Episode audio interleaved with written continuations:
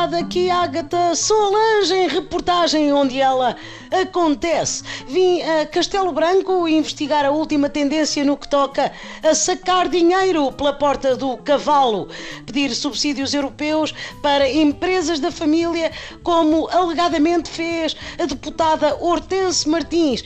Há quem ofereça boxers ou whisky do bom ao papá. A dona Hortense quis ser diferente e deu-lhe uns alegados 276 mil euros. É bonito, quer dizer, é alegadamente bonito.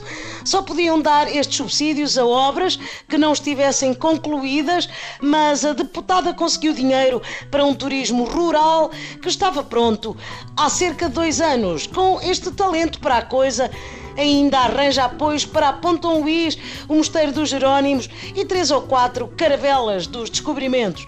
Vou conversar com o Albi Castrense, que está aqui à porta da Câmara, certamente a ver se também lhe toca algum.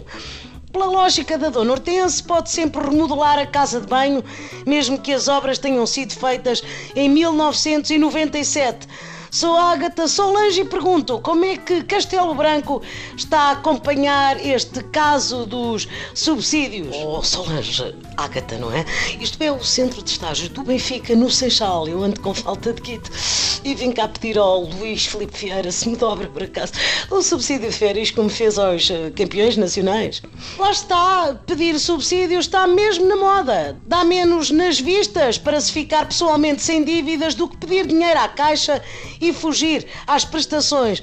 Bom, e em termos de dinheiro, vai pedir quanto? Uh, eu só peço o mesmo que calhou aos jogadores de futebol, ou seja, que me dobre o subsídio de 500 euros para 4 milhões. Sim, essa conta parece certa. Se calhar vou fazer o mesmo e pedir para dobrar o meu subsídio de refeição. Já dava para comer uma sandes inteira. Foi a Agatha Solange sempre na dobra do acontecimento.